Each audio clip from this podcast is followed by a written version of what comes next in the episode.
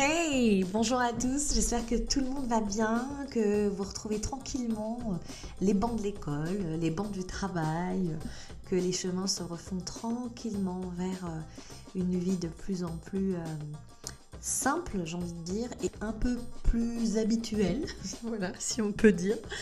Euh, ça fait du bien aussi de retrouver un petit peu un rythme et, euh, et j'espère que vous retrouvez le vôtre, ou en tout cas vous en trouvez un qui vous convienne.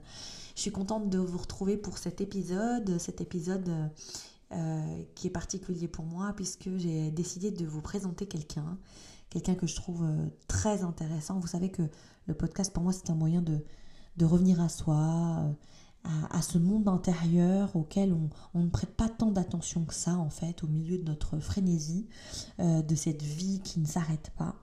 Et pour ce faire, euh, sur cet épisode et peut-être sur d'autres, si vous êtes d'accord et si vous en avez envie, j'ai choisi euh, de travailler avec une femme brillante que j'affectionne particulièrement, qui nous vient d'ailleurs. Elle est canadienne, montréalaise plus précisément, et Guylaine est diplômée euh, euh, en nutrition à l'Université de Montréal, elle est diplômée en sexologie, et c'est une femme euh, assez impressionnante. Elle a créé une, méthode, au-delà de ce qu'on peut entendre, du régime, de son rapport au corps, du rapport à la nourriture, du rapport à, effectivement au processus de contact avec soi physiquement au travers de la nourriture, particulièrement intéressant et particulièrement juste.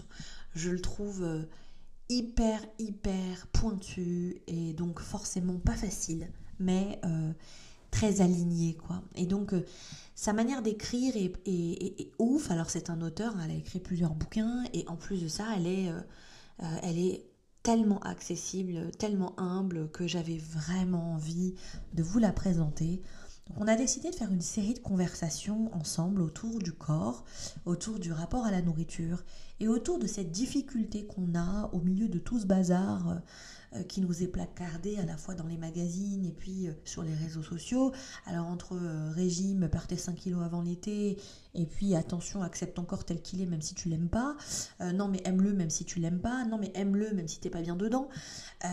eh bien je j'avais envie de vous proposer quelque chose qui soit réel, quoi. Réel, avec une femme qui, euh, est, je trouve, admirable parce qu'elle décide euh, de se présenter juste, de se présenter telle qu'elle, de se présenter vraiment euh, de manière authentique, avec son histoire, avec son chemin, avec son rapport à la nourriture, son rapport au corps et la manière dont elle a transformé tout ça et comment aujourd'hui elle le transmet au monde. Et, voilà, je suis très très fière et très honorée euh, de l'accueillir sur ce podcast et j'ai hâte que vous puissiez entendre notre conversation et j'ai hâte de vos retours. Je vous embrasse très très fort. Je vous laisse euh, découvrir cette conversation qui a été pour moi d'un grand plaisir, d'une grande stimulation et vraiment une vraie fierté de, de, pouvoir euh, vous présenter cette femme. Bonne écoute à vous. Hello, hello Guylaine, bienvenue à toi. Je suis super contente de te retrouver. Merci d'être là, merci d'avoir accepté cette invitation. On va démarrer ensemble. Comment vas-tu? Ça va très très bien. Et toi? Ça va. Je rentre euh, de vacances, donc euh, voilà, le boulot a repris il y a une petite semaine, donc on est encore frais. Et toi, ça va? Uh-huh. Exactement, même chose. très heureuse d'être avec toi. Mais je suis ravie, je suis ravie. Alors Guylaine, j'ai choisi de travailler avec toi et de faire ce podcast voire peut-être ces podcasts, mhm. parce que j'ai été très curieuse et intéressée de la manière dont tu pouvais apporter des éléments à la fois théoriques, mais très concrets sur le mhm. rapport qu'on a au corps, le rapport qu'on a à la nourriture et notre rapport euh, de manière générale à cette question d'être avec soi dans son corps. Tu as une vision très particulière, mais avant tout, je voudrais savoir, mais qui es-tu, Guylaine? Euh, qui suis-je? Grande question. Hein? C'est toujours la, question euh, existentielle de base, mais je dirais dans mon dans mon être, dans, dans ce que je suis, pour moi, c'est une espèce de quête qui est constamment là de, de me retrouver, de savoir qui qui est cette personne fondamentalement versus euh, quelle est la partie qui a été modelée par la société. Donc, cette, cette quête de, de, de chercher les comportements qui sont des comportements réactifs, je dirais, de, de ce qu'on a appris, c'est quoi d'être un, un, bon citoyen, c'est quoi d'être une, une bonne fille, c'est quoi d'être une bonne conjointe, c'est quoi d'être une bonne, un bon employé, versus c'est quoi, qui je suis moi, comme qu'est-ce qui est dans, la, dans ma source, qu'est-ce qui est exactement, euh, qu'est-ce qui est mes, quelles sont mes motivations intrinsèques qui va faire que je vais sentir dans cette vie-ci qu'elle a mérité d'être vécue, que je suis heureuse de bien de la vivre, qui, qui fait que les émotions que je ressens sont des émotions qui sont liées à mon être profond et non en réaction de dire ah parce que je suis une bonne conjointe ou parce que je suis une bonne un bon employeur, ça fait que je me sens bien. Donc euh, c'est vraiment je pourrais dire euh, ce qui pourrait me définir n'importe qui qui va me croiser, quelqu'un qui devient près de moi.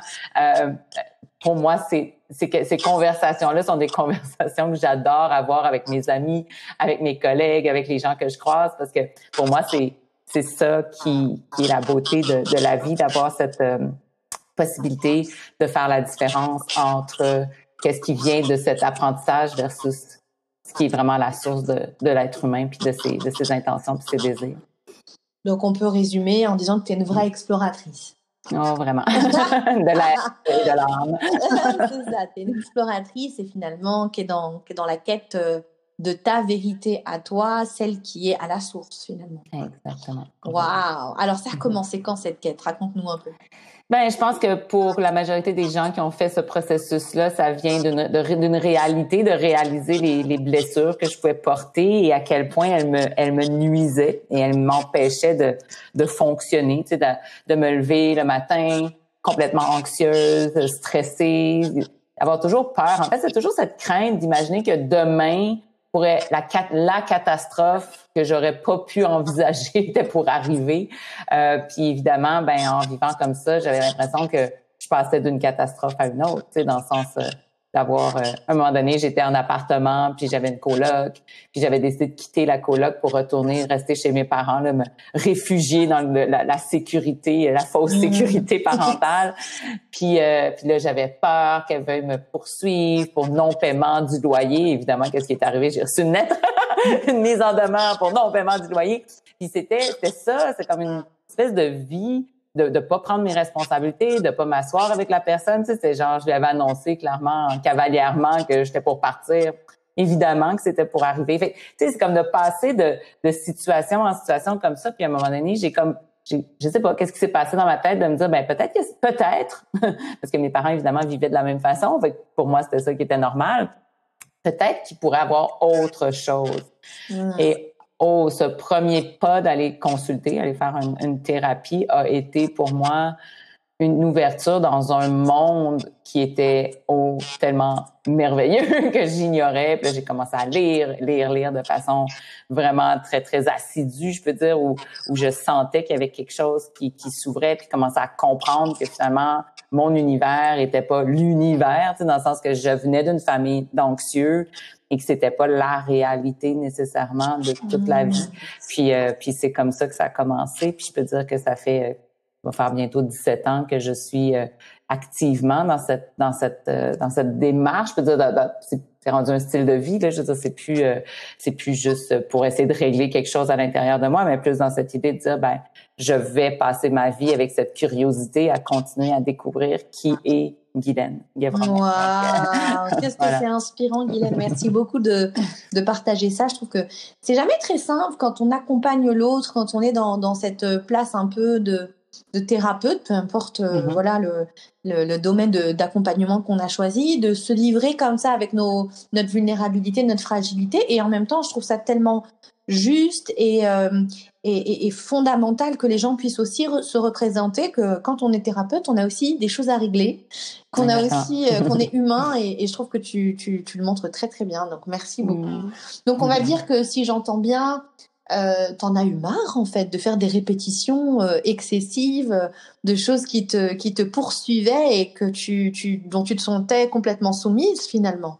C'est ça. c'est une emprise constante, effectivement. Ça, ça, a vraiment été ça de dire à partir du moment où j'ai compris qu'il y avait un autre, une autre voie, c'était comme c'est elle que je veux apprendre à avoir. Puis, mais je savais pas comment l'être dans cette autre voie.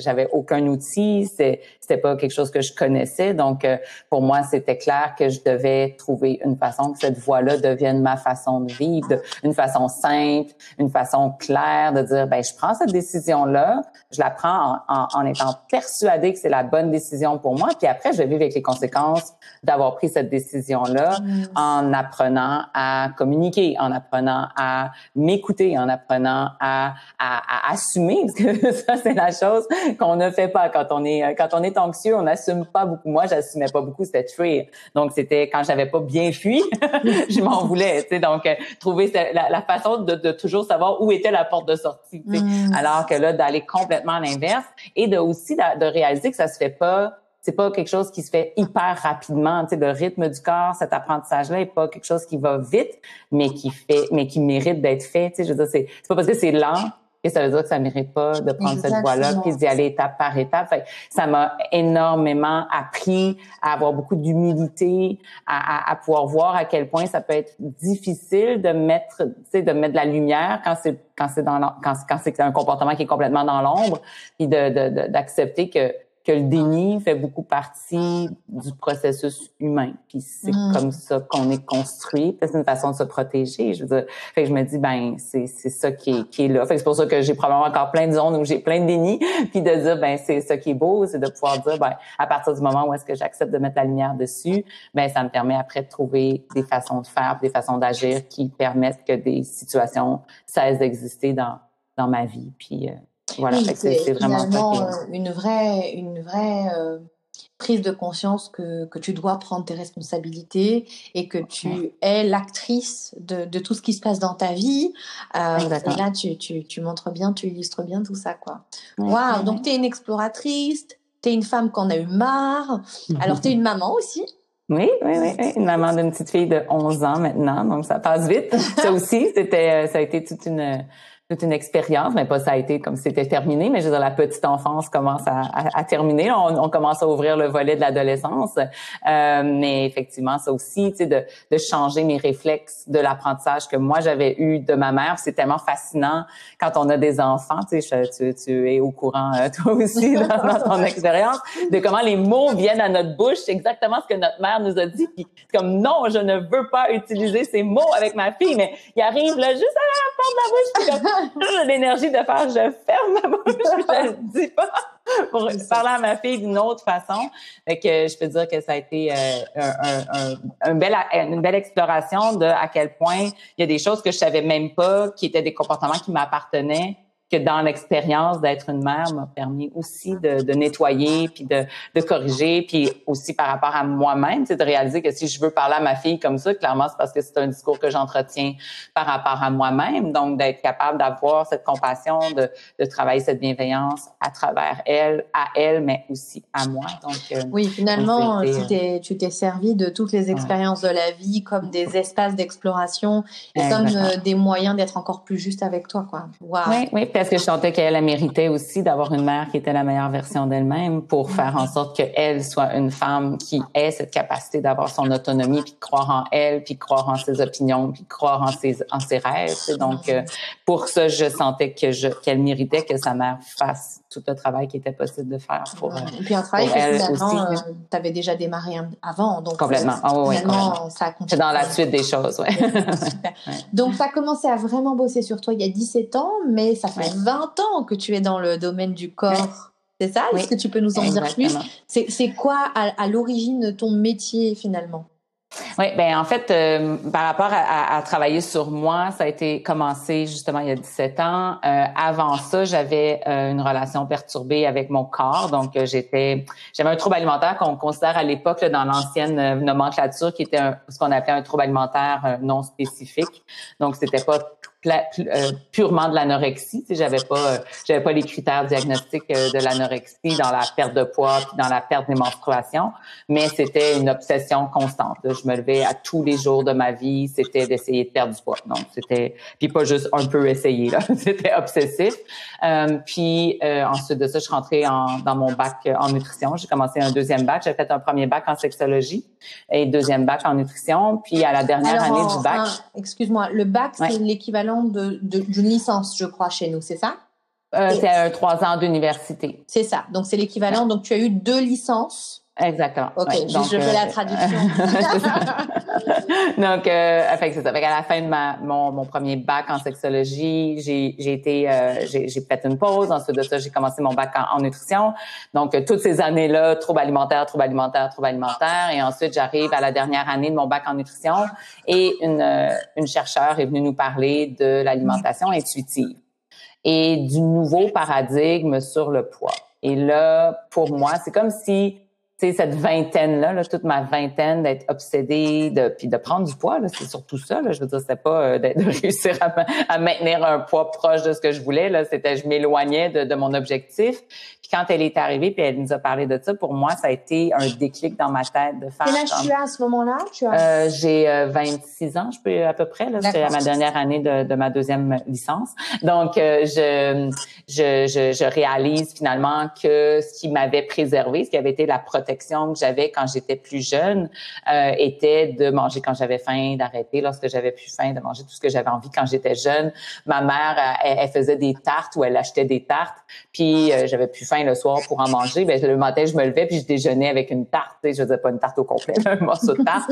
Il y avait pas de, il y avait pas de structure autre que de manger au repas, à l'heure des repas prévus, mais il n'y avait pas de, il y avait aucune règle au niveau de ce qui était ok ou pas ok. Mais dès que j'avais plus faim, j'arrêtais de manger. Et, euh, et quand cette chercheur-là parlait de ça, j'ai là, j'ai compris, dans le fond, ce qui était là que j'avais perdu à travers tout ce contrôle et cette perte de contrôle. Et, euh, et j'ai commencé à remanger de façon intuitive. Bon, je dis ça comme c'était simple. le processus s'est fait en, plusieurs mois. Et à un moment donné, hors de toute attente, parce que c'était pas ma quête était pas autour de mon poids à ce moment-là, c'était plus de faire comme ah, c'était simple comme ça de manger quand j'étais jeune. J'étais tellement tannée de me prendre la tête, puis de calculer, puis de d'évaluer, puis de toujours me taper sur la tête parce que je comprenais pas pourquoi j'avais tout le temps faim. Puis et là de réaliser que dans le fond je pouvais laisser ça aller comme si je sais pas comment ça se fait. Dirait que pendant ce moment-là, quand j'essaie de me remémorer cette période-là de ma vie, c'était pas de perdre du poids qui était l'objectif, c'était vraiment de reconnecter à ces signaux de faim et de satiété. Puis à un moment donné, le poids s'est mis à descendre assez rapidement. Euh, puis, euh, puis là, je me suis rendu compte que j'étais revenue au poids que j'avais lorsque j'avais commencé à m'inquiéter par rapport à mon poids. Donc, finalement, je me regardais puis je me trouvais toujours pas plus mince. J'étais consciente que je l'étais parce que mes vêtements me faisaient plus, ils étaient rendus trop grands. Mais je me regardais dans le miroir puis je disais, mais il n'y a aucune différence. Aucune. Je me voyais aussi mal. Je ne comprenais pas comment je pouvais pas être mieux, tu sais, parce que je veux dire, tout le monde le dit là, quand on maigrit, on est supposé être heureux. puis là, Oh, il y a vraiment quelque chose d'autre. Puis là, encore là, à ce moment-là, j'ai pas compris ce qui était le autre. Quand j'ai commencé à 30 ans le processus thérapeutique, rapidement, j'ai fait le lien de dire, ah, OK, c'est vraiment ça le nouveau paradigme. C'est vraiment cette idée d'être à un poids que la nature a prévu pour nous, mais de l'accepter puis d'être bien avec, ça, ça demande d'être bien avec soi-même. Tu sais. Puis euh, je peux dire que c'était la première étape qui a comme été réglée au niveau psychologique de faire comme OK, tu sais. Et donc à ce moment-là, excuse-moi, ah, donc entre le moment pour juste situer en termes de structure, donc entre le moment où tu rencontres cette chercheure à l'université, le moment où toi tu euh, tu fais ce travail euh, d'écoute de toi, de réappropriation de ta nourriture, finalement, de la manière dont tu t'alimentes. Il se passe combien de temps à peu près? Après, à peu près, je dirais, comme quand j'étais encore à l'université, puis j'ai fini l'université au mois de, décembre, parce que notre bac, nous, euh, au Québec, en nutrition, termine au mois de décembre. Et lorsque j'ai commencé à travailler au mois de janvier, euh, c'était récupéré. Mes signaux étaient clairs, je savais quand j'avais faim, je savais quand j'avais faim. À peu près. À peu près, Donc là, tu étais déjà prête à, faire quoi comme métier finalement à ce moment-là? À, faire le métier de nutritionniste. Donc, c'était clair pour moi que je n'étais pas pour imposer une diète à aucune personne que je consulte, qui me viendrait me consulter. Wow. Euh, fait que c'était vraiment beaucoup, tu sais, dans mes premières, mes premiers deux ans de, de travail, je peux dire, quand moi-même j'étais en train de régler ma relation avec mon corps, était très orientée sur l'assiette, tu sais, dans le sens de, ben, le comportement alimentaire, ça a toujours été ça, mais dans le sens de très orienté autour de manger. Tu sais, toute la partie image corporelle était pas quelque chose que j'adressais dans les deux premières années de ma carrière parce qu'évidemment, c'était quelque chose qui n'était pas encore intégré pour moi. Donc, je parlais de, du comportement alimentaire parce que c'était clair pour moi, j'étais là, il n'y a pas, il a pas d'issue là-dedans. Là. Je veux dire, si on veut baisser l'obsession, c'est de travailler le comportement alimentaire. Et lorsque ma relation avec mon corps a été réglée, ça a été assez complexe pour moi de comprendre, mais qu'est-ce qui a fait que, ça, la relation avec le corps a été réglée? Parce que ce qui était vraiment fascinant, c'est que je me regardais dans le miroir et j'étais capable de voir littéralement ma morphologie changer alors qu'elle changeait pas. Là. Mon corps bougeait plus. Là. Ma perception de mon regard se transformait. Mmh. Alors que mon, mon corps, j'étais capable de regarder mon corps plus dans sa globalité que de regarder mon corps juste où est-ce que je trouvais qu'il était trop gros. Donc, c'était ça dans le fond. C'est pas que je, les parties que j'aimais pas, ça, ça m'insistait, c'était que j'étais capable de voir d'autres parties de mon corps qui commençaient à être là, de, de, de voir une image de moi de la tête aux pieds et non pas juste de voir les hanches qui débordaient ou les fesses qui étaient gigantesques. Mmh. Puis c'est comme ça que mon image s'est transformée. Et là, j'ai compris justement que, puis pour moi, je peux dire qu'à ce moment-là, c'est sûr que c'est pas comme une journée que je me suis réveillée puis soudainement j'aimais mon corps, mais de faire comme il y, avait quelque chose qui s'apaisait à l'intérieur de moi tellement profondément que je me suis dit c'est absolument ça que je dois faire comme métier. Comme, c'est devenu au-delà d'un métier, c'est devenu comme une mission, tu sais, de dire, parce que, tu sais, je, travaillais avec les femmes, puis là, ils venaient me voir, puis là, ils me disaient, je veux manger de façon intuitive pour maigrir, puis la quête de l'amaigrissement à travers les signaux de faim et satiété, puis j'arrivais pas à avoir les mots exacts pour leur dire, le processus doit pas être autour de la perte de poids, le processus doit être autour de cette acceptation, de cette confiance qu'on peut avoir de notre corps, mais aussi notre rôle de l'aimer. C'est comme un choix conscient qu'on doit faire à un moment donné d'arrêter d'haïr son corps puis de commencer à apprendre à l'aimer.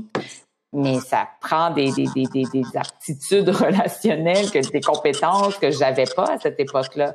Donc, ça a été ça. Après, je peux dire mon ma quête de dire je dois arriver à, à devenir compétente à aider les femmes à, à, leur faire faire le pas à pas parce que là j'étais capable de leur faire faire le pas à pas pour manger de façon intuitive mais j'avais aucune idée de comment leur faire faire le pas à pas pour arriver à reconnecter avec elles-mêmes. Hmm. Puis c'est là que j'ai fait, Si, si, je comprends bien, excuse-moi de te couper, si je comprends bien, c'est qu'en fait, euh, il n'y a jamais eu de séparation entre ta manière d'explorer pour toi-même et ta manière d'explorer pour l'autre, c'est-à-dire dans l'accompagnement. Ça a toujours été complètement euh, un processus, j'ai envie de dire, parallèle en fait. Donc plus tu, plus tu comprenais pour toi, plus tu pouvais accompagner l'autre. C'est ce que tu dis. Exactement. Mais ça, et ça a toujours été quelque chose qui était dans ma façon de travailler pour moi, dans le sens que chaque pas que je faisais dans, vers moi était je vais l'amener pour que pas nécessairement le même pas, mais le, même résultat. Donc, si moi, je suis capable mm. d'arriver à ce résultat-là, parce que chaque être humain est différent, c'est pas les mêmes stratégies qui vont fonctionner pour moi, qui peuvent fonctionner pour quelqu'un d'autre, mais le résultat, lui, il peut, il, il, est, il est, les gens sont dans la même quête que moi.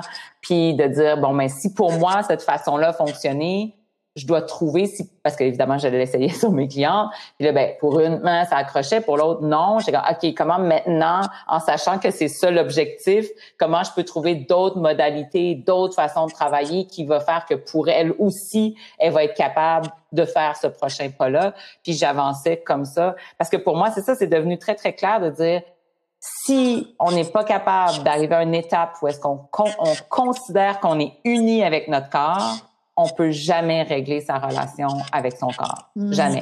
Ça va être une quête à vie avec différentes façons de faire, de diètes, euh, avec, je il y a des milliers de diètes qui existent sur le marché. Finalement, ce que tu dis, c'est que il y a cette dimension, d'abord, hein, dans tes étapes à toi, ce que tu décris, c'est qu'il y a la Mm. dimension, bon, constatation. Donc, j'ai un problème et je veux le régler, j'en ai marre. J'en ai marre de fonctionner sur le même schéma. Il y a une prise de conscience, donc à ce moment-là, tu demandes de l'aide hein, à quelqu'un qui est un spécialiste, et ça, c'est, je trouve vraiment important de décortiquer ça. Ensuite, tu comprends qu'il y a un- une problématique autour de, de l'obsession, finalement. Ouais. Et après, tu fais le lien entre l'obsession et la nourriture, Exactement. puisque ton obsession, c'est la nourriture, mais in fine, Mhm. cette obsession, c'est la phase euh, au-dessus de l'iceberg, puisque tu te rends compte un peu plus tard que cette obsession vient nourrir une image de ton corps. Et cette image de ton corps, tu ne peux pas t'en apercevoir tant qu'il n'y a pas de modification et que ton esprit est toujours le même. Et là, j'ai envie de faire l'analogie avec, euh, dans le travail thérapeutique, euh, il y, y a cette dimension de quelle est ma réalité, quelle est ta réalité et quelle est la réalité. Et finalement, on répond jamais à cette question, puisque ma réalité, par exemple, de victime, si je considère que je suis une victime dans une situation, c'est ma perception de, de ça. Tu pourras m'expliquer par A plus B que je ne suis pas une victime, mais que je, je contribue au processus, et, et je te montrerai par A plus B que tu te trompes. Donc finalement, ma réalité à cet endroit-là, elle est complètement biaisée, et finalement, c'est exactement la même chose concernant le corps. Je pourrais te dire par A plus B que tu es une jolie femme, euh, que tu as beaucoup de, de, de splendeur, de grâce, d'élégance. Si toi, ta réalité, elle est tout autre, bon, on va jamais s'entendre finalement. Exactement. Donc il y a tout le processus et finalement, étape par étape, tu viens à ce que je vais appeler l'unicité. L'unicité entre effectivement le corps et, et notre perception, donc notre esprit finalement. C'est ça. Exactement. Waouh, waouh, c'est vachement inspirant. Franchement, Guylaine, euh, c'est euh, c'est très inspirant, d'autant que moi, je te l'ai déjà dit, mais je vais le répéter parce que ce qui me touche particulièrement, c'est de comprendre un processus avec intelligence. Je m'explique. Mhm. Il y a le témoignage, tu sais, le, le témoignage de la personne qui a réussi à traverser des choses. Et puis, euh, je sais pas, on, on a plein de témoignages. Maintenant, tu le vois sur Instagram ou sur Facebook avec des avant-après. Donc voilà, là, j'étais super euh, grosse et puis là, je suis devenue super fine et c'est grâce à telle chose ou grâce à telle chose. Et puis, il y a euh, souvent, on n'a pas le processus. On a juste, est-ce que tu veux voir ce que j'ai mangé toute la journée? That's it. Tu vois. Et puis finalement, quand on regarde, on n'a pas de, de, de, de, de processus euh, détaillé, step by step, de mais comment tu as fait concrètement? Parce que moi, quand j'ai envie de manger une glace et que finalement euh, je mange une pomme, comme tu dis, et que euh, finalement j'ai pas mangé la glace, bah finalement l'obsession elle va continuer, elle va s'alimenter. Mais comment Elle toi, va ton- augmenter. elle va augmenter? Toi, Ouais. comment, comment tu gères ce genre de situation? Ces personnes-là qui font des avant-après ne vous expliquent pas comment elles gèrent l'obsession. Pas du tout. Elles n'en parlent même pas. Donc, du Mhm. coup, euh, ce qui me. Ce qui, me, ce qui m'interpelle dans ce que tu dis, d'abord sur cette première partie qui est la présentation de qui tu es, c'est cette idée que euh, on est, on peut pas se dissocier de notre expérience psychologique, émotionnelle et physique en fait. Quand on est accompagnant comme ça, et ça c'est vraiment fondamental et très important. Moi j'ai toujours, euh, j'ai toujours tendance, à- quand on me demande de faire des interventions, voilà, quand c'est des sujets que que je n'ai pas fini de traverser personnellement, je me refuse de les aborder. C'est-à-dire que je, Mhm. voilà, je fais plein de conférences, plein d'interventions, euh, des podcasts, euh, des retraites, que sur des sujets que j'ai pu vivre euh, vraiment et que j'ai pu traverser et qui sont derrière moi. Parce que Mhm. sinon, euh, j'ai l'impression d'être malhonnête en fait et de pas vraiment partager quelque chose de de, vendre du fake, quoi. De dire, bon, bah, oui, voilà. Et c'est pour ça que sur certains sujets, eh bien, c'est très important de savoir dire non et de dire, ben non, en fait, euh, Ouais. là, j'aborde pas ça. Et de se spécialiser comme toi, par exemple, qui effectivement a fait de, de cette quête de l'unicité une mission, quoi, finalement. Ouais. Et Ouais, je trouve ça, euh, je trouve ça génial. parce que le, le soulagement que j'ai vécu lorsque ça, lorsque j'ai finalement réussi à transcender cette étape a été de me dire, mais ce cadeau-là que je me suis fait, je dois, tu sais, comme, je dois, comme dans toutes les fibres de mon corps, le partager. C'est- Mm. c'est- C'était de, c'est, tu sais, je veux dire, à la limite de, de, de, de sentir ma raison d'être, ma, ma raison d'être sur cette terre-ci et de permettre à toutes les femmes qui vont me croiser de pouvoir elles aussi se libérer de ce poids-là qu'elles portent parce que pendant qu'on porte ce poids-là, on réalise pas qu'on n'est pas en train de mettre l'énergie à, être la, à être heureuse, à être bien. Je veux dire, c'est, on devient tellement habitué de penser à ça constamment que c'est comme si ah ça dérange pas. Tu sais, je veux dire, on, on y pense puis on est tellement habitué d'y penser que c'est comme quelque chose qu'on fait en se disant ben ça enlève zéro énergie dans ma vie, mais quand on s'en débarrasse, lorsqu'on sent quand le fardeau s'en va, on réalise qu'on portait un poids psychologique, émotionnel qui nous ralentissait dans, dans la vie. Et, et, et c'est vraiment pour ça que c'est devenu quelque chose de si important pour moi de dire, je vais continuer à me déployer, je vais continuer à me développer pour ne pas avoir aucun obstacle à permettre à de, de, pour, qui va m'empêcher de transmettre ce message. C'est hmm. trop important. Donc, es, à ce moment-là, donc, tu es nutritionniste. Et donc, tu partages au fur et à mesure de tes apprentissages personnels euh, à tes patientes euh, ce, que, ce, que, ce que tu as appris et finalement des, des, options et des solutions euh, que tu peux leur proposer au fur et à mesure. Et puis finalement, combien de temps après tu as créé Mula, parce qu'il faut qu'on en parle un peu de Mula. Mula a été fondée en 2006, donc après avoir écrit mon premier livre, Manger.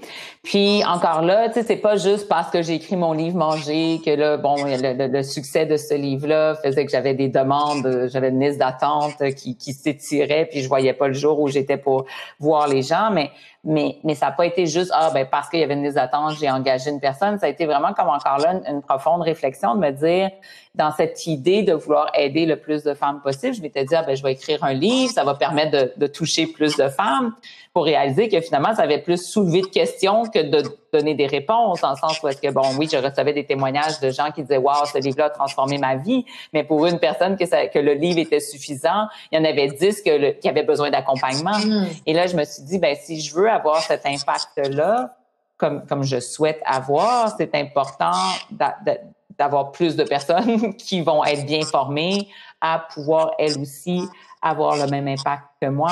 Donc, ça a été comme ça que Mula a été fondée dans cette idée de dire, ben, je veux augmenter le nombre de personnes qui vont pouvoir, elles aussi, accompagner d'autres personnes à se libérer de leurs relations négatives avec leur corps et leur alimentation. Donc, ça, ça a été pendant, je dirais, à peu près euh, quatre ans, cinq ans. Donc, en 2006 jusqu'en 2006, non, 12 ans, excusez. Donc, jusqu'en 2015 environ. Voyons, je suis toute mêlée dans mes... Ouais, c'est ça. Et euh, en 2015, Là, il y a eu une autre réflexion parce que ce que je réalisais, là, j'étais rendue avec six cliniques, il y avait comme 40 personnes qui travaillaient avec moi. Et là, je réalisais que le message n'était pas transmis tous ne portaient pas. Puis, tu sais, je veux pas leur, leur, prêter des mauvaises intentions. C'est pas, c'est pas à partir d'une mauvaise intention. C'est juste pas à partir d'une mission aussi profonde que la mienne. Tu sais, je cette espèce de, c'est pas juste, on fait pas juste travailler, on sauve des vies. c'est une mission importante. Tu sais, qu'on doit prendre avec sérieux.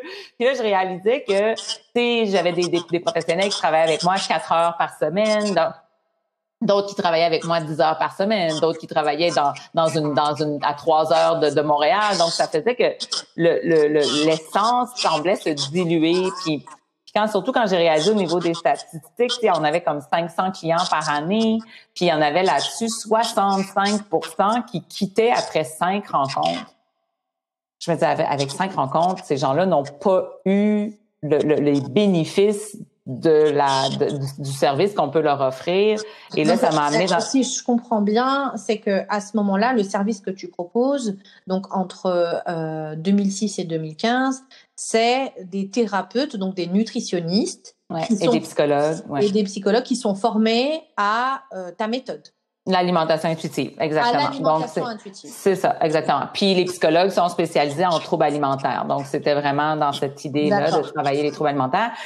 Puis c'est ça. Donc ça, mais tu sais tout le côté nouveau paradigme, toute l'approche du empowerment au niveau du corps, toute la, la, la dimension plus développement personnel, elle n'est pas là parce que j'étais pas là. donc euh, donc là c'était vraiment plus euh, à cette époque-là une quête psychologique avec des psychothérapeutes qui étaient faites à la, à la clinique et dans ma vie. Et à ce moment-là, ben c'est ça. Fait que là j'ai réalisé que parce qu'il y a il n'y a pas personne qui est magicien. Là. Je ne peux pas régler une relation perturbée de 25 ans avec une personne en cinq rencontres. Donc, pour moi, c'était clair que cinq rencontres, là, les personnes rentraient chez nous avec l'espoir d'avoir une vie transformée et partaient de chez nous en disant ces gens-là ne peuvent pas m'aider. Donc pour moi, puis 65 de la de la pratique était ça. Pour moi, c'est pas c'est pas suffisant. C'était pas pour ça que j'avais fondé Muller. Ça ça ça correspondait pas à à mon objectif de carrière. Puis pour moi, c'était pas possible de continuer dans cette direction-là, juste ouvrir des cliniques, puis faire comme ah, on s'en fout que les gens viennent juste cinq fois puis que leur vie soit pas transformée. C'est pas c'est pas ça mon essence. C'était c'était en, en, en, en dissociation avec mon, mes valeurs là, d'une façon incroyable. Oui, et puis même la, la, structure même de ton message, quoi. Les, les ah, tout, là, ça, ça fonctionnait pas. Là. Oui, ça semblait, ça paraissait bien de l'extérieur, pas vraiment, vraiment pas mon objectif. Donc, euh, donc j'ai eu une réflexion à, et j'ai commencé à faire du développement personnel. Donc, tout est arrivé comme, tu sais, la vie, des fois, quand les as sont bien alignés, au moment où est-ce que c'était, ça fait aucun sens, commence à faire un, un processus de croissance personnelle et là, et là, je suis tombée en amour. Pour moi, c'était exactement ça, d'avoir toute la, portion de, de donner les raisons. Donc, dans la croissance personnelle, il y, a, il y, a, un discours qui est tellement différent de la psychothérapie. Tu sais, c'est comme ces deux, deux discours pas différent, c'est comme ça vise pas la même chose. Tu sais, donc euh, pour moi, c'est devenu clair de, de me voir aller lorsque j'étais dans mes défenses. Quand j'ai réalisé que finalement j'avais passé ma vie dans mes défenses, j'étais comme oh my god, c'est toute ma vie dans les défenses. donc au lieu d'être avec les gens, j'étais en train d'être dans le pleaser, de, de leur plaire. Donc c'était pas authentique. Puis, pourtant, ça faisait des années et des années que je faisais de la psychothérapie. Puis là, là, tu sais, les, les prises de conscience rentraient là, pou, pou, pou. Et là, je me disais, c'est ça que je veux offrir aux femmes, c'est ça que je veux leur donner. Donc à partir de là, j'ai démantelé toutes mes cliniques. Je veux dire, ça a été là une réunion. alors quand tu dis clinique, c'est des cabinets, hein, c'est ça, c'est des cabinets. Oui, c'est ça. J'avais j'avais six cabinets dans six euh, villes différentes. différentes exactement de, de, de, Montréal, de, de Donc, du dans Québec. Dans cabinet, tu, tu réunis euh, des accompagnants, nutritionnistes, etc. Ok, super. Psychologue, psychothérapeute. Donc, euh, et là, j'ai fait une réunion en disant, vous pouvez continuer à voir vos clients. Là, je vais pas comme vous couper l'herbe sous les pieds. Vous continuez à voir vos clients, mais on ne continue là, ne continue pas à vous donner des nouveaux clients change l'angle, on fait un, on fait des programmes, on parle de croissance personnelle. L'intention est d'amener les gens dans cet espace d'accomplissement, de, de connexion profonde avec eux-mêmes, apprendre à prendre soin d'eux dans un dans un processus vrai. Parce que quand on fait des diètes, si on écoute les gens, les gens disent, je veux, je veux prendre soin de moi c'est, c'est, c'est leur quête, elle est, elle est bonne. Je dire, les gens font pas une diète en disant je veux me massacrer, je veux me, je veux me faire du mal. Personne dit ça. C'est juste que la stratégie n'est pas une stratégie qui est vraiment dans un espace de prendre soin de soi, parce que se priver ou se gaver n'est pas de prendre soin de son corps. Notre corps a besoin d'être nourri pour fonctionner et notre travail est d'apprendre à, à, à fonctionner avec le corps dans ce que lui demande. Sauf que d'écouter, de reconnaître, d'entendre d'avoir assez d'amour pour soi-même, de dire, il mérite que je m'arrête parce que je suis fatiguée. Il mérite que je m'arrête pour le nourrir. Il mérite que ce, il mérite de passer de il mérite pas parce que c'est un esthétique. Je veux dire, les gens peuvent avoir un discours tellement violent envers leur corps de ce corps est tellement dégueu que pourquoi je l'écouterais puis il, me fait honte puis je, je le traîne partout où je vais puis à il mérite de passer de un à l'autre, c'est justement toutes les étapes de la croissance personnelle que j'ai mis à travers les différents programmes de Muller. Et à partir de là, tu as utilisé la croissance personnelle, le développement personnel au service finalement du corps, de la nourriture, de la relation à la nourriture, de l'image de soi. De la... Ok, waouh, ok. Et donc finalement, la grande différence, euh, ce que, ce que j'entends, c'est que, euh, bon, il y en a plein, hein, mais la grande, c'est cette idée d'engagement et de je te prends en charge du début à la fin du programme pour que tu traverses finalement toutes ces étapes et que tu ne fuis pas avant. Exactement. J'imagine, Guylaine, en termes de processus parallèle, tu te voyais un peu faire quoi avec ces gens. Toi, à l'époque, tu fuyais aussi pas mal, et là, tu les voyais faire. Ça devait pas être très cool pour toi. Mais en même temps, ça m'a permis d'avoir beaucoup, beaucoup, beaucoup de compassion pour les gens. Je le sais à quel point c'est pas facile. Je le sais à quel point mm. les mécanismes qu'on a de fuite, qu'on a utilisés toute notre vie, ils se reproduisent partout. Je suis capable de comprendre et justement justement le travail que je fais sur moi, que je fais avec l'équipe, avec la, on a une plus petite équipe évidemment maintenant, mais euh, tout engagé justement dans cette même mission de dire bon mais la cliente, elle est dans la fuite, la cliente est dans l'attaque, la cliente est complètement figée et ça nous permet de comprendre comment l'autre réagit et de voir que dans le fond c'est pas c'est pas c'est pas sa source, c'est un reflet de ses mécanismes qui, fait qu'elle a peur, puis d'être capable de dire bon mais comment est-ce qu'on peut s'ajuster pour être au rythme de la personne pour justement pas faire lever ses réflexes puis ses, enjeux de peur et en même temps développer comme je disais quand c'est long c'est un processus c'est un processus de reconnexion à soi de dire bon mais à travers cette lenteur avec le, avec lequel on doit travailler pour le corps avec le corps ben de garder la patience parce que souvent les gens deviennent, deviennent impatients. C'est comme ils commencent un processus trois mois après ils s'attendent que tout devrait être réglé là. Ils sortent de là toute neuve pouf, tout est beau. Et de, pour certaines personnes, ben, c'est pas un processus de trois mois, c'est un processus de trois ans. Pour certaines personnes, c'est un processus d'un an. Pour une autre, une autre personne, c'est un processus de six mois. Donc, chaque personne est dans son rythme à elle et d'être capable de les accompagner pour qu'elles gardent le cap sur où est-ce qu'elles s'en vont mm. et pourquoi elles ont fait le choix de s'engager dans une démarche comme celle-ci. Mm. Mm.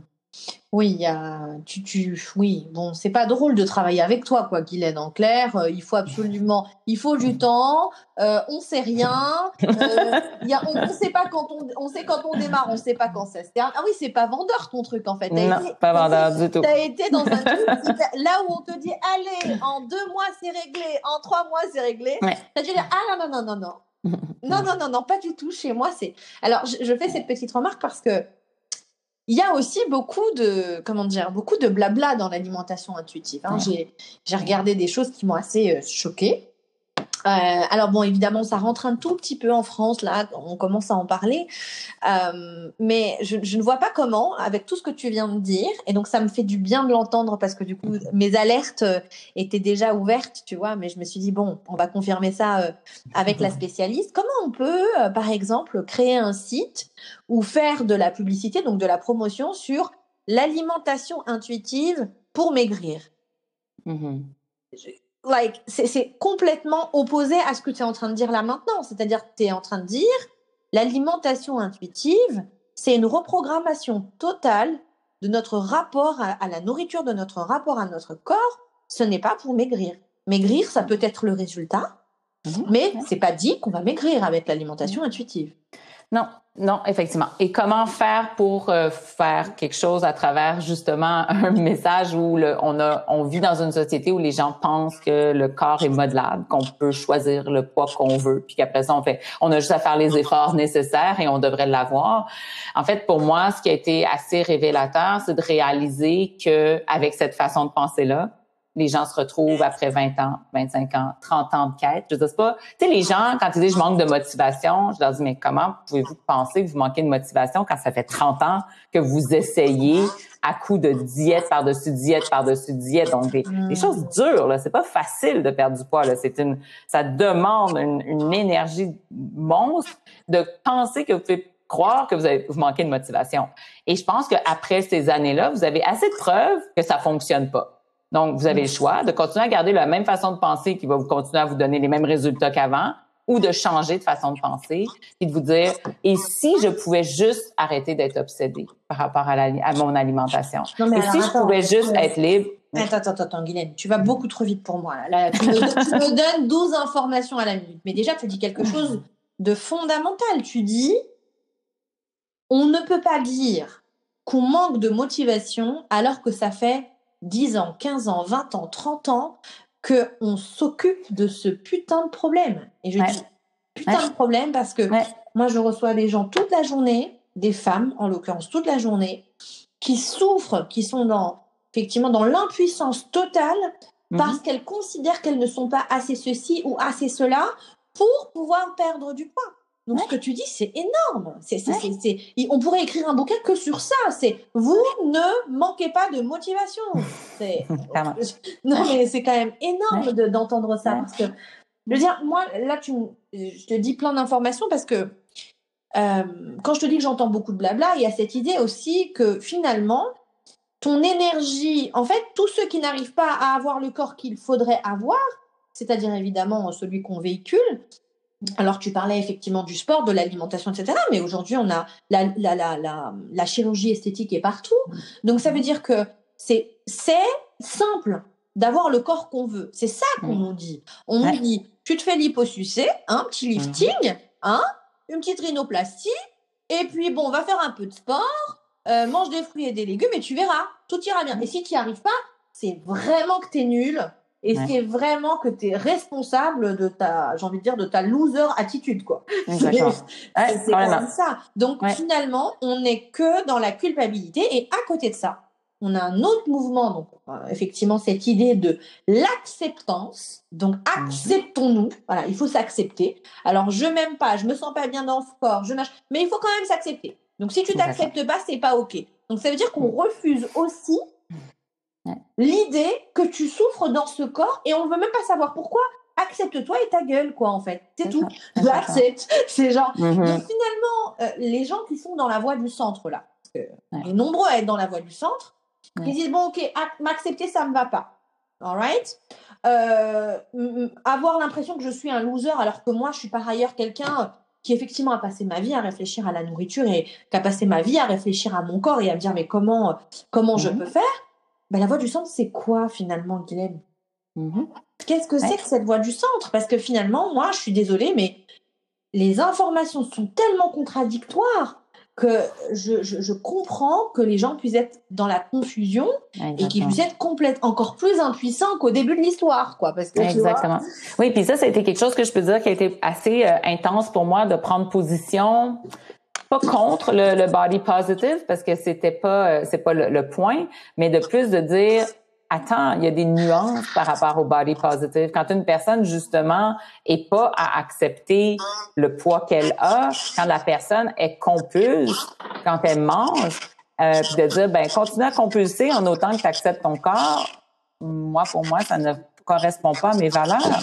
Mes valeurs sont de dire non, ce corps-là mérite qu'on qu'on en prenne soin.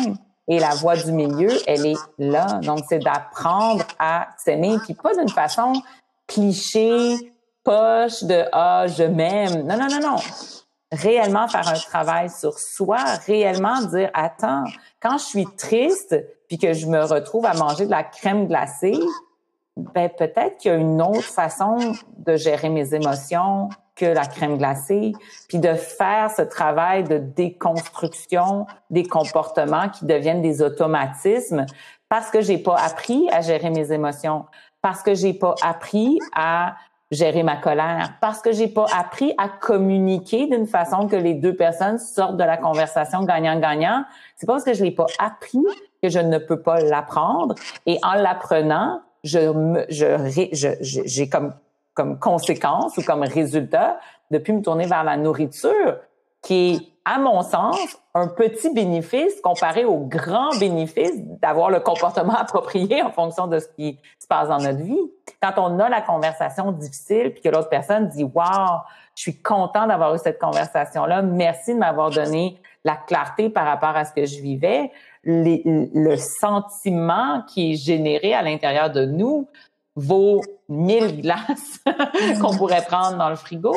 Donc, là, présentement, le travail que je fais, c'est de vraiment mettre l'énergie à dire, vous voulez arrêter d'être obsédé par rapport à votre alimentation, mais je sais profondément que que le vrai bonheur, le vrai plaisir de ce travail-là, c'est quand on arrive à avoir les comportements et les pensées adéquates en fonction des émotions qu'on vit. Donc, c'est ça la voie du milieu. C'est une voie qui est pas la voie simple parce que hmm. se priver puis dire n'importe comment, de toute façon, j'aime mon corps puis je m'en fous.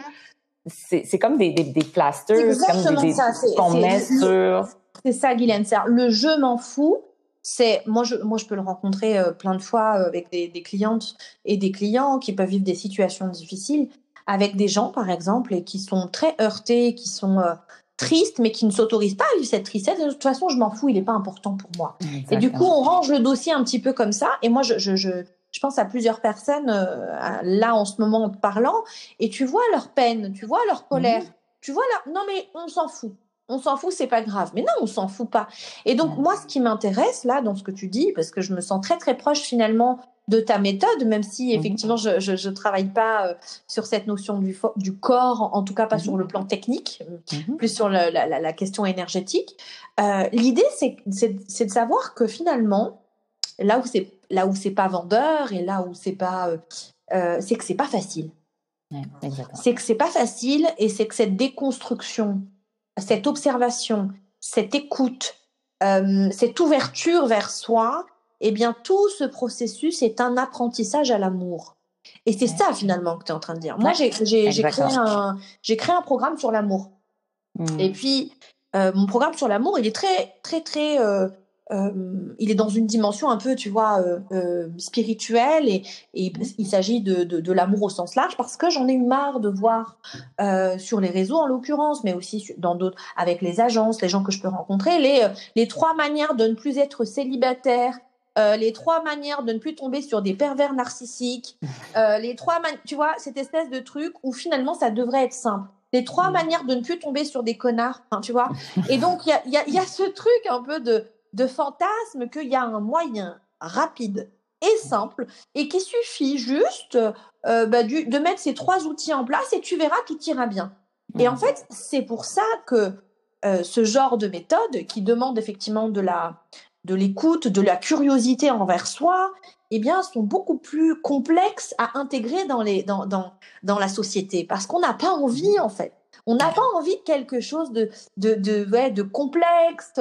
Alors, on veut le résultat, on est d'accord. Mais par contre, on veut pas vivre toutes les étapes. Et je. En même temps, c'est pas, tu sais, je dirais, c'est pas complexe. C'est juste qu'on est dans une société. Moi, je dis la société est handicapée des émotions. Donc, on vit dans une société handicapée des émotions. Mais la réalité, c'est qu'on vient tous au monde équipés émotionnellement. Les enfants savent exactement comment vivre leurs émotions. On désapprend parce qu'on dit non, non, pleure pas, c'est pas grave. Pleure pas, t'as pas mal. Dire à un enfant, t'as pas mal, comme l'enfant fait. Ah non, c'est rien. Je, je suis pas supposée d'avoir mal, mais pourtant, moi, ma vérité, c'est que j'ai mal. Pourquoi le parent qui devrait tout savoir me dit que j'ai pas mal, donc il doit avoir raison. Donc, tranquillement, pas vite, on se déconnecte de notre réalité pour dire, ben, clairement, mon corps doit m'envoyer des mauvais signaux. Puis là, on arrive adulte, puis là, on est déconnecté, puis là, on se dit, ben, c'est dur de redevenir connecté. Attends, là, c'est pas dur. À la base, c'était simple. Mais, et, c'est pour ça que je me dis, ça mérite qu'on fasse le travail, que, d'avoir le courage d'avoir ce, ce, ce, message qui est pas vendeur, parce que c'est pas vrai que c'est pas facile c'est dommage parce qu'on est dans cette société-là, mais je me dis, plus on va la travailler, cette société, plus on va revenir à nos sources, plus on va permettre à la future génération de jamais se décrocher de ses émotions pour que dans, je, dis n'importe quoi, mais dans 200 ans, qu'on regarde la société d'aujourd'hui puis qu'on dise, ah, ils vivaient déconnectés de leurs émotions. Pourtant, c'est comme comment pouvaient-ils arriver à déconnecter de leurs émotions alors qu'on vient tous au monde connecter sur nos émotions? c'est, c'est plus dans cette idée-là de, de réaliser que c'est, je suis pas en train de, de, faire en sorte que les gens vont envoyer des Spoutniks sur la Lune. Je veux dire, on se reconnecte juste, quand on dit là, c'est pas de, c'est pas de la science nucléaire, cette affaire-là. C'est, quelque chose avec lequel on est, on est venu au monde, on est supposé d'être on, on, a tout, on est tout outillés pour être connecté sur nos émotions. Moi, je suis juste là pour refaire le chemin parce qu'une fois qu'ils se reconnectent, après, c'est fait, là, je veux dire. Puis c'est ça aussi que je, que je voulais dire à travers ce que tu dis, c'est que réaliser que ça va prendre deux, peut-être six mois, peut-être un an, peut-être deux ans, peut-être trois ans de ma vie pour régler 30 ans d'expérience négative, on s'entend que quand on met les choses en perspective, c'est un travail excessivement rapide. T'sais, je comprends que le trois ans, c'est pas dans notre discours à nous de dire c'est rapide, mais moi, quand je regarde le processus que les, le progrès que les femmes font en trois ans de programme chez nous, où est-ce qu'elles sortent comme complètement branchées avec une perception de leurs émotions comme tellement claire. Je me dis, mais c'est pas long, trois ans pour régler 30 ans, 25 ans, 20 ans, même pour régler quatre ans, c'est pas long. d'en mettre trois ans. C'est drôle parce que l'année dernière à une conférence, euh, j'ai eu une, question un peu comme ça, de dire oui, non mais attends, la fille qui était là, elle me disait mais attends, je comprends pas, euh, c'est long quoi, c'est long, euh, un travail thérapeutique, c'est long, euh, voilà, moi je moi je fais pas de travail bref, donc c'est voilà, c'est des, des processus aussi. Mmh. Et, euh, et je lui dis mais et je sais que c'est une femme brillante. Euh, voilà, elle a eu elle a eu un doctorat, elle a lancé un, un, master. Alors le master, tu sais, c'est cinq années. Je sais pas si c'est comme pareil pour vous. Et je dis, mais tu as passé 10 piges de ta vie à l'école. Tu as appris des trucs sur des sujets que tu utilises carrément pas aujourd'hui, en fait, pour vivre. OK? Et c'était OK pour toi? Par contre, passer un an, deux ans, trois ans, quatre ans, cinq ans, même pas l'équivalent d'un master, pour apprendre sur toi et sur ton système, ça te paraît long? Donc, et, je trouve que c'est vraiment, euh, c'est vraiment une perception aussi, tu vois? Je pense que Bon, d'abord, en, psy, hein, on a hérité, euh, on a un héritage pas facile, hein, euh, avec effectivement la psychiatrie, Freud, Lacan. Donc, on a cette idée que travailler sur soi, ça veut dire être un peu fou. Et puis, donc, ça veut dire être malade. Alors, même si c'est dans certaines sociétés, c'est de moins en moins le cas, l'idée d'investir du temps d'investir de l'argent, parce que ça coûte de l'argent, euh, l'idée d'investir effectivement son énergie là-dedans, euh, c'est pas encore hyper accessible pour tous. Moi, je, je, je, je, travaille avec le, pas mal avec le Brésil et, euh, et j'ai des gens sur place, mais eux, dès, dès, dès la sortie du bac, donc euh, dès, dès qu'ils commencent à rentrer à l'université, ils ont tous un psychanalyste.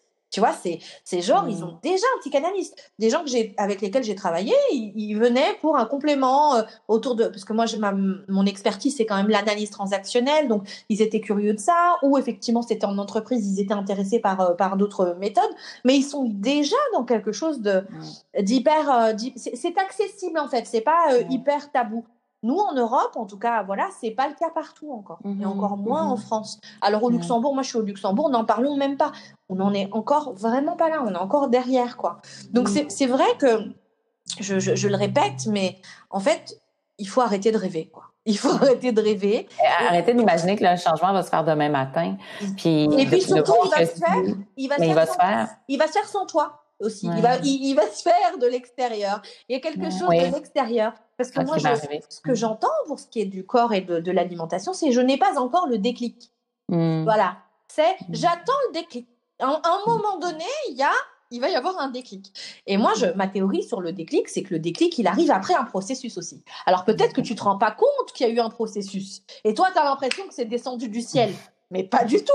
Le déclic, il arrive c'est une invention, cette idée qu'il est descendu du ciel. Le déclic, il arrive parce que tu étais déjà sur un chemin. Même si tu étais inconscient, tu étais déjà sur un chemin. Et ça, c'était vachement important. Alors, je voudrais revenir à, à, une petite chose que tu as dit tout à l'heure concernant les enfants. Ça m'intéresse beaucoup.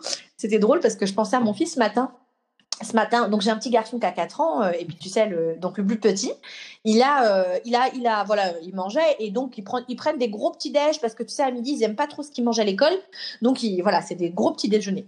Et là, il y avait des œufs, donc voilà, il mange ses œufs, et puis il, il attachait mon gilet, il avait mis son gilet, mon gilet sur lui, comme ça, et puis il me regarde, il fait, maman, je fais quoi? J'ai taché ton gilet, c'est grave? Est-ce que c'est grave? Il m'a posé la question. Et en fait, je lui dis, mon amour, c'est pas grave, mais je préférais que tu t'essuies sur, euh, sur des serviettes. Et en fait, quand, quand tu parlais tout à l'heure de cette idée que le parent nous autorise ou non les émotions, tu vois, nous autorise ou non à vivre ce qu'on... Et, et même cherche à savoir quelle émotion il doit ressentir. Moi, quand il me dit c'est grave, c'est-à-dire, est-ce que je dois avoir peur parce que je vais me faire engueuler? En fait, c'est ça que ça veut dire. du coup, je dis non, ça va. Et donc, voilà, ça se calme. Mmh. Il me dit oui, t'as mmh. raison. Alors, je vais prendre une serviette plutôt. Et donc, ça a bougé, tu vois. Mais alors, moi, mmh. j'ai une question parce que moi, j'ai ce petit garçon-là qui est hyper, supra gourmand. C'est Jess, donc Jessie. C'est un petit garçon qui, voilà, qui, mange tout le temps. S'il pouvait manger toute la journée, il mangerait toute la journée. Il adore. Euh, alors, il mange pas particulièrement du sucre, tu vois, mais voilà, il mange, il adore manger toute la journée. Comment, en tant que parent, tu vois, euh, parce qu'il y a cette dimension, il y a deux dimensions. Donc il y a la dimension où l'enfant il est gourmand, puis il y a la dimension où le parent il a donc il a une problématique autour de l'alimentation et il met un certain nombre de règles à l'enfant, voire mmh. même au niveau, tu vois, de l'allaitement euh, à, l'échelle vraiment du bébé. Il y a encore mmh. plein de cultures où on est dans cette idée que quand le bébé pleure, c'est qu'il a faim. Donc on va lui remplir la bouche. Est-ce que déjà à ce moment-là, on n'est pas en train euh, d'encoder des informations qui disent quand tu ressens quelque chose, mange. Mm-hmm. Tu, vois? Donc, euh, tu vois, c'est assez, euh, assez complexe dans, dans, dans, le système parce que finalement, le gamin qui mange tout tout le temps et qui pourrait, voilà, à qui tu dis non, mais là, c'est pas encore l'heure du goûter ou là, non, c'est pas encore, voilà, tu viens de manger il y a pas longtemps ou tu essaies d'impulser des petites règles comme ça qui, mm-hmm. Mm-hmm. qui, voilà, qui sont très frustrantes malgré tout. Euh, et l'enfant qui effectivement a eu dès l'origine une problématique de fond, tu vois, dans le lien qu'il a avec sa mère et dans la manière dont il a été nourri. Comment, mhm. comment on peut effectivement euh, travailler ça avec son enfant euh, ou même les enfants des autres, parce que ça peut être en crèche, tu vois, ça peut être mhm. toutes les personnes qui sont finalement à la, qui, qui, qui, sont en rencontre avec les enfants, qui sont en contact avec des enfants. Ouais. En fait, il y a deux choses que tu que as nommées. Euh, un enfant qui est, qui est gavé, euh, ça pose pas vraiment problème dans le sens où euh, l'enfant, tu sais, je veux dire, une mère d'être adéquate à savoir quand mon enfant pleure parce qu'il a faim, quand mon enfant pleure parce qu'il a froid, quand mon enfant pleure. Je veux dire, on s'entend un bébé.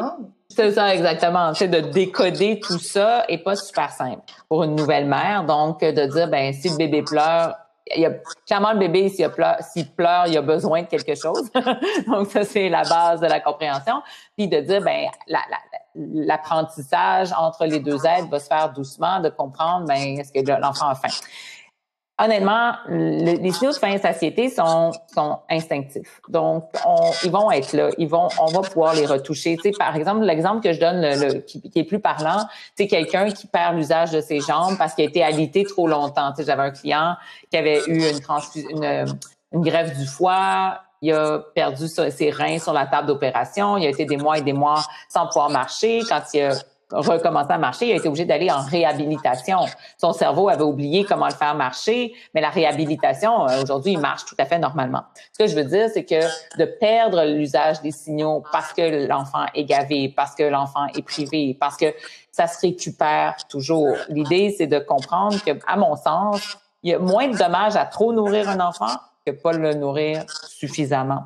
Parce que là, là, chez l'enfant, parce qu'il y a plein de, de, de, de, professionnels de la santé qui vont dire donne-lui quatre onces, pas plus, euh, parce que à chaque fois que tu l'allaites, parce que clairement ton enfant est gourmand. Un enfant gourmand quand il est nourrisson, voyons donc. Mais, mais l'idée, c'est de dire, mais le plus qu'on on permet à l'enfant d'être nourri, puis de lui faire, de, de l'aider à faire confiance en son corps, si lui, il a envie de manger, c'est qu'il y a quelque chose que son corps a besoin d'être, qui a besoin d'être nourri et d'apprendre à l'enfant. Parce que notre objectif, dans le fond, comme parents, c'est de faire en sorte que notre enfant, lorsqu'il va être rendu adulte, soit autonome. Et comment est-ce qu'on peut l'aider à devenir autonome? C'est à l'aider à avoir ses ressources à l'intérieur de lui. Donc, si comme parent, on lui dit, là, tu devrais pas manger en ce moment, l'enfant fait pareil comme pour ses émotions. Si moi, j'ai envie de manger, puis mon parent me dit que j'ai pas envie de manger, dans le fond, c'est que ça veut dire qu'il faut pas que je m'écoute. Alors que l'idée, c'est qu'on veut l'apprendre à s'écouter et à faire confiance que son corps est le meilleur indicateur. Tu sais, ton enfant est un bon mangeur, il aime manger, est-ce qu'il est en croissance? Est-ce qu'il y a quelque chose qui se passe à l'intérieur de lui? Je veux dire, à force de grandir avec lui, tu vas pouvoir l'aider à être aligné avec ses envies et à faire confiance que son corps, à un moment donné, va lui dire qu'il en a assez. Je veux dire, quand tu dis qu'il mangerait tout le temps, c'est clairement, il mangerait pas comme 12 heures sans arrêt. Il y a des moments où il s'arrête de manger. Donc, simplement toi de, de l'aider à l'appuyer là-dedans. Puis clairement aussi, les moments de repas, c'est un apprentissage. Tu sais, les, les, nourrissons vont manger aux 4 heures ou aux 3 heures, tout dépendant du bébé.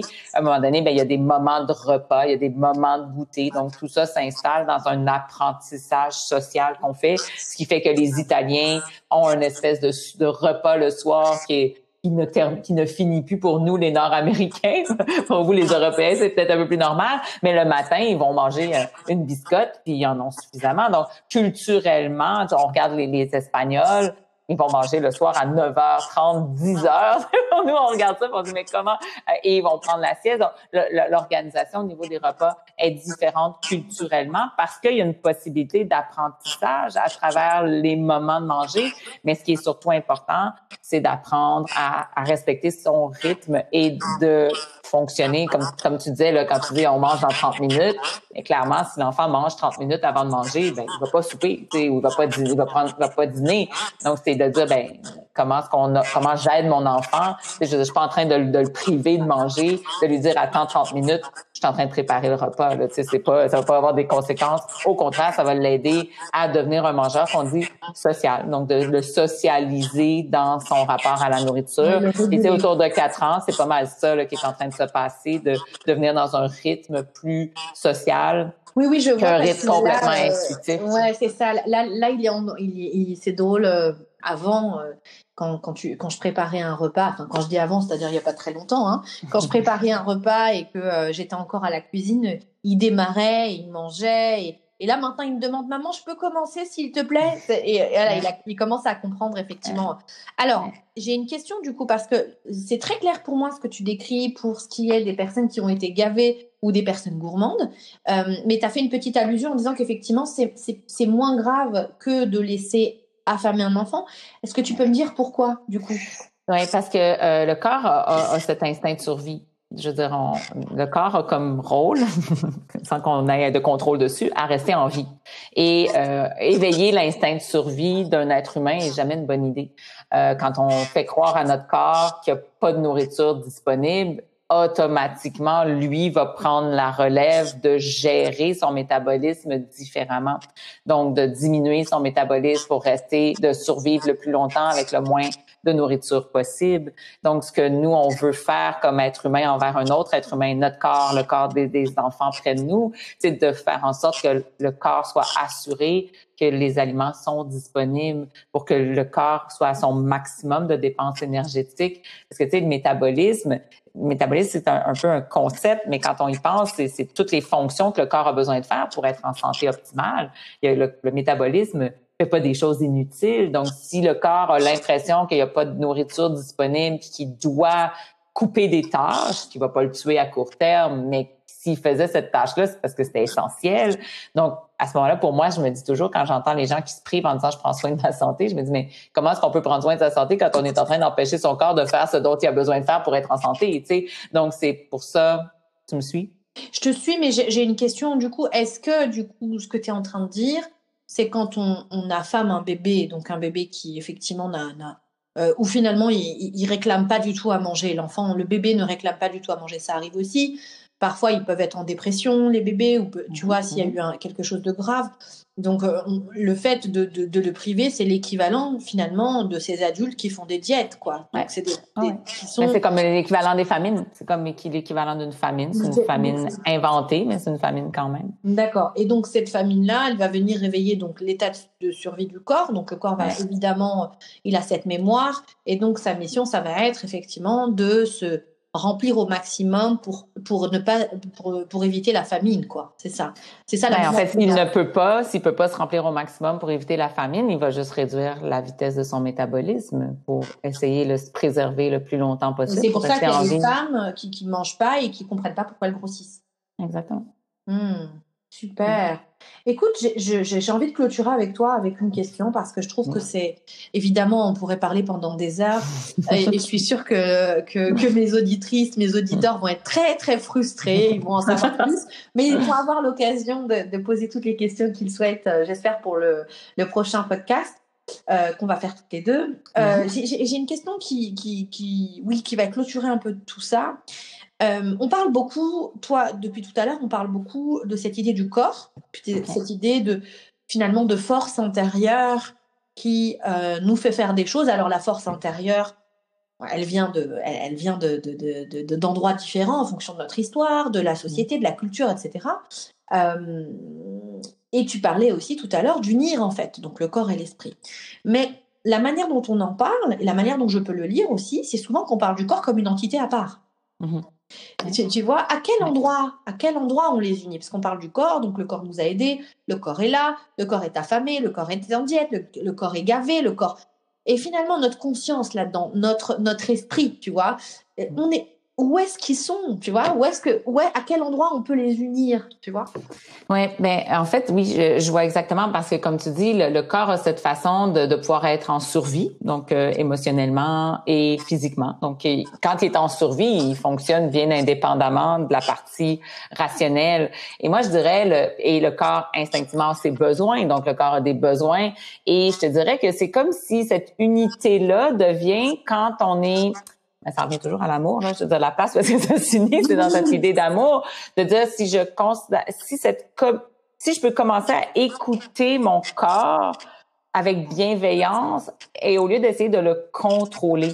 Donc, c'est de faire avec le corps, de fonctionner avec lui au lieu d'être en, domination sur lui. Un peu comme l'analogie que je préfère, parce que quand on est dans ces concepts-là, souvent l'analogie plus facile à saisir, on a un bébé, on, le bébé a faim, on va arrêter tout ce qu'on fait pour nourrir notre bébé, on, on se sent uni avec notre bébé parce que c'est, il devient hyper important dans notre vie. Et on va dire, ben ce bébé-là ah, je vais l'écouter, mais il n'y a pas de frustration. On se sent satisfait lorsqu'on nourrit notre bébé, puis on n'est pas comme ah, il m'empêche de faire mon travail. En ce moment, bon, ça peut prendre trois secondes quand il pleure, c'est peut-être pas le meilleur moment, mais jamais on pensait de fermer la porte puis de je vais finir mon travail puis je vais aller nourrir mon bébé quand ça va m'adonner. Alors que c'est ce qu'on fait pour notre corps. Donc cette unité là se fait lorsque on prend les messages de notre corps et on fait le choix. Je dis bien le choix parce que dans le choix, on est libre.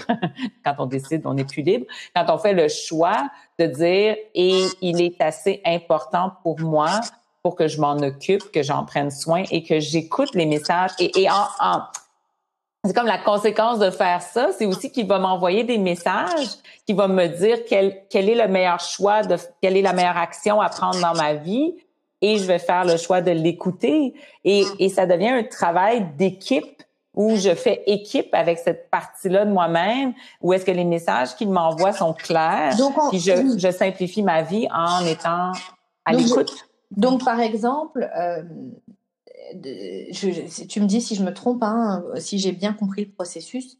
Finalement, euh, quand c'est compliqué avec son enfant, par exemple, pour des, mm-hmm. des relations difficiles, euh, la maman ou l'enfant peut proposer des activités pour unir euh, justement, tu vois, la, relation. Une activité, euh, voilà, ça peut être du yoga, de la danse, du dessin. Quand ça va pas avec son conjoint, on peut décider bah, d'aller voir un thérapeute, de mhm. discuter, de, développer des espèces de contrats de discussion où on se voit, on se date toutes les mhm. semaines, etc. Mais à chaque fois, donc avec son corps, c'est aussi donc de faire le choix d'être avec lui et d'être en équipe. Donc finalement, ce que tu décris, c'est que entre ces deux éléments, ces deux personnes, ces deux entités euh, qui se font la guerre, il y a l'amour. Et donc, pour pouvoir être consciente ou pour pouvoir être en déploiement, développement de cet amour, il faut réaliser qui est ce corps pour soi finalement. Exactement. Et apprendre à décoder son langage. C'est ça, je pensais. Là, comme, comme, on fait, comme on fait avec les enfants et comme on fait avec notre conjoint. Exactement. Comme une véritable entité. Wow, this is deep! Oui! J'adore avoir des conversations aussi pointues que celle-là. Moi aussi. du coup, du coup euh, tu m'as donné l'exemple. Après, c'est la dernière question. Après, j'arrête, ok? Mais j'ai plein de questions. Donc, du coup, ce que tu décrivais avec ce monsieur qui effectivement a eu euh, des problèmes de santé et, a fini par euh, réussir à marcher, etc. Quand quelqu'un, par exemple, quand une femme a fait de la chirurgie esthétique et qu'elle s'est fait l'hyposucée, mhm. et puis qu'elle reprend son poids quelques temps après, ou même qui s'est fait liposucer et qui décide, après la liposuction, tu vois, de démarrer un travail euh, sur l'alimentation intuitive. Mmh. Est-ce que c'est dangereux pour elle, justement, cette idée que la mémoire de son corps, c'est quand même euh, cette idée qu'elle a, elle a retiré de la graisse de manière forcée à son corps. Mmh. Euh, c'est ce genre de situation-là, tu vois, je parle de, de liposuction, mais je peux parler aussi, là tu parlais de greffe tout à l'heure, ou d'accident de, grave où tu as perdu une jambe, enfin tu as quelque chose de vraiment, mmh. comment ça se passe à ce niveau-là? J'ai envie de te dire, comment ton corps, il, euh, il peut accepter, il peut être OK avec l'idée de commencer, par exemple, euh, effectivement, un processus d'alimentation intuitive? Ben, je parle par, rapport à la liposuction, dans le sens que les cellules sont retirées. Tu sais, je veux dire, le, corps a cette capacité, tu sais, on appelle la, la plasticité euh, tu sais, de, des cellules du cerveau. Le, le, corps a une capacité de, de, de, modifier ses comportements, de modifier ses connexions neuronales. Donc, euh, et c'est justement tout le processus d'apprentissage qui, qui, est en place. Donc, le, on imagine le corps comme une entité fixe la réalité, le corps change. Je veux dire, tu n'étais pas comme tu es à, 8 ans, puis tu es pas comme tu vas être à 72 ans. Et à travers ça, tu vas garder ton ton identité. Tu, ne fais pas comme, oh mon Dieu, qui suis Je ne suis plus cet enfant de 8 ans, je ne me reconnais plus. Tu dans le sens que le corps va faire sa, la modification qu'il a à faire. La, la, la réalité, c'est souvent qu'on l'accepte pas. c'est d'être capable de, de, de, fonctionner. En fait, le corps est plus rapide à, à faire cette modification-là que, que la tête souvent.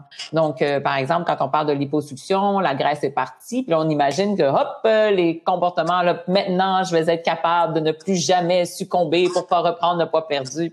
La réalité, c'est que les comportements ne se transforment pas si rapidement que ça, et que c'est pas l'extérieur, justement, la liposuction, ou c'est pas parce que je je perds une jambe que que j'accepte d'avoir perdu une jambe que j'accepte de transformer mon comportement. Donc, je pense que c'est plus là le, encore une fois, c'est cette idée de d'image de, soi et d'image de son corps et de la réalité de ce que je suis, avec quoi je suis OK ou pas. Finalement, le corps, c'est comme les enfants, ils s'adaptent très bien et très vite. Complètement. Parce qu'il n'y a pas d'histoire. Je veux dire, le corps, s'il n'y a plus de jambes, ben, il n'y a plus d'énergie dépensée dans la jambe, il va modifier sa, son, son, son rythme alimentaire. La personne qui, a, qui se fait liposucer en s'imaginant qu'elle va ça va lui donner une motivation suffisante pour pas euh, aller, vers la, glace ou aller vers les gâteaux. Non, malheureusement, c'est aller vers la glace et les gâteaux le comportement problématique qui doit être travaillé. Et retrouver finalement, parce que moi, je, je, crois que j'ai j'ai plusieurs clientes hein, qui ont fait des liposuctions, mais j'en ai une en particulier, elle en est à sa quatrième, quoi. Tu vois, quatrième mmh. liposuction cette année. Euh, effectivement, et c'est toujours compliqué pour elle de, d'imaginer. Mais c'est, c'est aussi euh, pour, voilà, pour des femmes qui se refont effectivement euh, la, la, poitrine et qui ont l'impression qu'après la poitrine, elles vont se sentir voilà, belles. Ouais, ouais, c'est ça. Mmh. Waouh! Merci beaucoup, Guylaine, pour ton temps. Euh, merci de toute cette intelligence de, que tu transmets et puis merci pour ta mission parce qu'on en a besoin. On a besoin de gens mmh. aussi intelligents, brillants, mais surtout, surtout concernés. Parce que je crois que c'est vraiment ça la différence. Euh, moi, j'ai je, je, ma propre expérience avec les nutritionnistes et les diététiciens et, et, effectivement même les naturopathes qui effectivement sont dans une dimension, comme tu le disais, euh, de l'assiette dans l'assiette, qu'est-ce qui se passe dans l'assiette. Et effectivement, euh, je trouve que c'est tellement précieux et tellement important ce, ce discours que j'avais envie de, de, le partager euh, avec ma communauté et que j'espère je, qu'on va vite caler euh, donc le prochain parce que j'ai un tas de questions qui sont de côté. Comment tu t'es senti toi durant ce, ce rendez-vous Super bien, vraiment. C'était, tu résumes super bien. C'est amené justement avec plus de précision, de ralentir sur des points super importants. J'ai vraiment, vraiment apprécié. Euh, je trouve que ça aide à clarifier davantage encore le message. Puis, euh, je pense que c'est ça qui est important, que le message soit bien transmis, qu'il soit clair. Donc, euh, super, entrevue, j'ai adoré. Merci beaucoup, Guylaine. Alors, on peut, tu peux nous dire un peu ton actualité pour clôturer? Alors, il y a donc plusieurs bouquins, en fait, hein, qui, sont, qui sont sortis. À ce jour, j'en ai quatre euh, d'écrits. Il y en a un qui euh, que je donne euh, gratuitement via e-book. Donc, si des gens sont intéressés, j'ai juste ils ont juste à me transmettre leurs informations. Je vais pouvoir leur transmettre. ouais, je mettrai tout dans les dans la barre d'infos du, du podcast avec plaisir. Et une fois par semaine, je fais des Facebook, un Facebook Live pour expliquer davantage tous les, les, les, les, comment et aboutissants de ce nouveau paradigme. Je fais une dégustation en pleine conscience à tous les mardis après-midi. Donc, ça tombe quand même assez tard pour les gens de la France. C'est à 10 h, 22 h pour vous euh, en France, mais c'est enregistré. Donc, pour, avoir vraiment un moment d'avoir d'être épaulé puis d'être dirigé dans ce que c'est que de mettre son attention à l'intérieur de soi et de plus mettre son attention, de plus faire attention à ce qu'on met dans l'assiette, mais bien porter attention à sa façon de, de manger. Donc, à chaque semaine, j'essaie de traiter différents angles encore là de comment pratiquer à mettre l'attention euh, au niveau alimentaire. Donc, c'est pas mal euh, ce que je ce que je fais pour euh, pour aider à faire connaître ce nouveau paradigme parce qu'il est malheureusement pas suffisamment connu. Évidemment. Mmh, waouh, ok. Donc les bouquins, alors il y a effectivement, on peut se les procurer directement donc euh, euh, au Canada, donc euh, et ils sont envoyés directement du Canada. On peut tous se les procurer. Donc il y a manger, ça a été le premier, c'est ça. La oui, c'est vraiment une initiation à l'alimentation intuitive. Exactement. Ensuite de ça, il y a manger un jeu d'enfant, donc c'est pour savoir comment aider son enfant à rester un mangeur intuitif. Wow de ça, il a eu manger ses émotions parce que c'était la question que je recevais après avoir écrit manger. Oui, mais moi, je mange mes émotions. Et ensuite, Kilozen, qui est un peu le dix ans plus tard euh, de, ça fait après dix ans de pratique avec l'alimentation intuitive. Et c'est celui-là que tu, que tu offres? non, c'est le premier qui est offert. Ah, c'est manger. OK, super. All right. justement, la maison d'édition trouvait que ça ressemblait vraiment dans le contenu Kylosène et manger, étant donné que c'était manger dix ans plus tard. Donc, ils ont arrêté d'éditer euh, manger. Donc, ça m'a permis de récupérer les droits et c'est pour ça que je peux l'offrir euh, gratuitement euh, à, à toute la Super. Eh ben, écoute, merci pour ce joli cadeau. et puis, ben, on se dit à très bientôt. Je trouve qu'on a fait une super équipe, franchement, sur ce podcast. Et, et j'espère à très, très, très vite. Mais moi aussi. je t'embrasse. Au revoir.